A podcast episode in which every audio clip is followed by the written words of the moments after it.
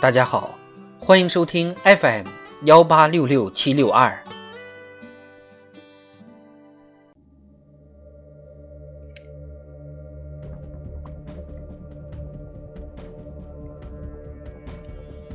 人民论坛，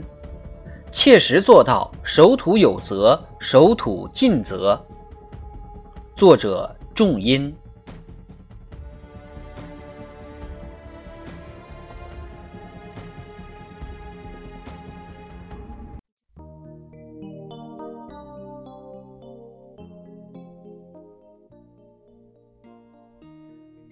疫情就是命令，防控就是责任。三月十七日，习近平总书记主持召开中共中央政治局常务委员会会议，分析新冠肺炎疫情形势，部署从严抓好疫情防控工作。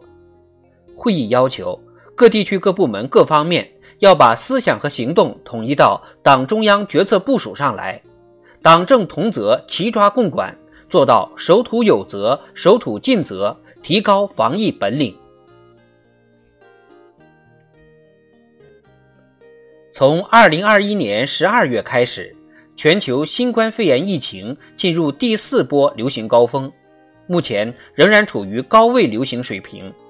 特别是今年以来，我们周边的国家和地区疫情快速上升。流调溯源结果显示，近期我国本土聚集性疫情由境外输入引起。感染奥密克戎变异株后，多以轻症或无症状为主，导致输入来源与本土传播更加隐匿。多地疫情存在多条传播链条，给溯源和防控工作带来巨大挑战。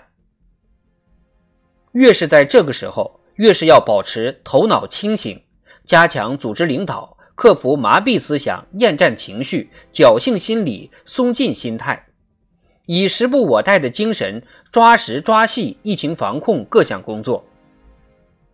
各级党组织和广大党员干部必须切实做到守土有责、守土尽责，以责任担当之勇、科学防控之智、统筹兼顾之谋、组织实施之能，坚决守住不出现疫情规模性反弹的底线，维护和巩固来之不易的疫情防控成果。切实做到守土有责、守土尽责，必须抓住重点，强化常态化防控措施。要严格口岸和边境地区防控，坚持人物环境同防，突出人员闭环管理，压实防控责任，充实防控力量，健全常态化防控机制，补齐短板弱项，筑牢外防输入防线。要加强重点场所常态化防控，督促学校、养老院以及机场、火车站等人员密集场所和单位压实责任，强化日常监测和防控要求，做实做细防控措施和应急预案。要扩大重点人群监测覆盖面，加强药店、诊所、教育机构、农贸市场等服务人员健康监测。发挥医疗机构等哨点作用，完善多渠道监测预警机制，推广抗原筛查、核酸诊断监测模式，全面提升疫情监测预警和应急反应能力。要筑牢群防群控防线，教育引导广大干部群众充分认识防疫工作的重要性，掌握防疫知识，加强自我防护。继续落实好戴口罩、勤洗手、不聚集、保持社交距离等防控要求，配合党和政府做好工作，加强疫苗接种科普宣传，推进加强免疫接种，进一步提高接种率，统筹做好信息发布和宣传引导，及时向社会通报疫情态势和防控工作进展，主动回应社会关切。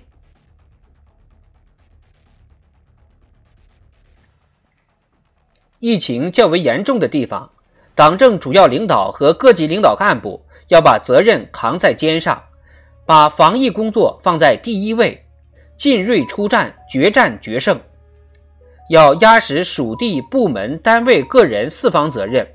落实早发现、早报告、早隔离、早治疗要求，从严从实开展防控工作，加强对疫情重点地区的防控指导，加快核酸筛查和风险人员排查管控，努力做到应检尽检、应隔尽隔、应治尽治、应管尽管，尽快实现社会面清零。要保持群众正常生产生活平稳有序，做好生活必需品生产供应，保障好群众就医需求。要统筹好疫情防控和经济社会发展，采取更加有效措施，努力用最小的代价实现最大的防控效果。各级党组织和广大党员干部要积极发挥作用，深入防控一线，深入群众，积极帮助群众排忧解难。让党旗在防控疫情斗争第一线高高飘扬，要强化督查问责，对失职失责导致疫情失控的，要立即依纪依规查处，严肃问责。我国的抗疫实践表明，坚持动态清零是十四亿多人口大国当前务必守住的疫情防线。是对人民至上、生命至上理念最好的践行，也是对全球抗疫的最大贡献。慎终如始抓好常态化疫情防控，是各级党组织和领导干部的责任所在。必须知重负重、攻坚克难、挺身而出、挺在一线。只要我们切实提升阻断疫情传播的速度和力度，落实好常态化疫情防控各项举措。完善常态化防控和突发疫情应急处置机制，就一定能快速控制局部聚集性疫情，最大限度减少疫情对经济社会发展的影响。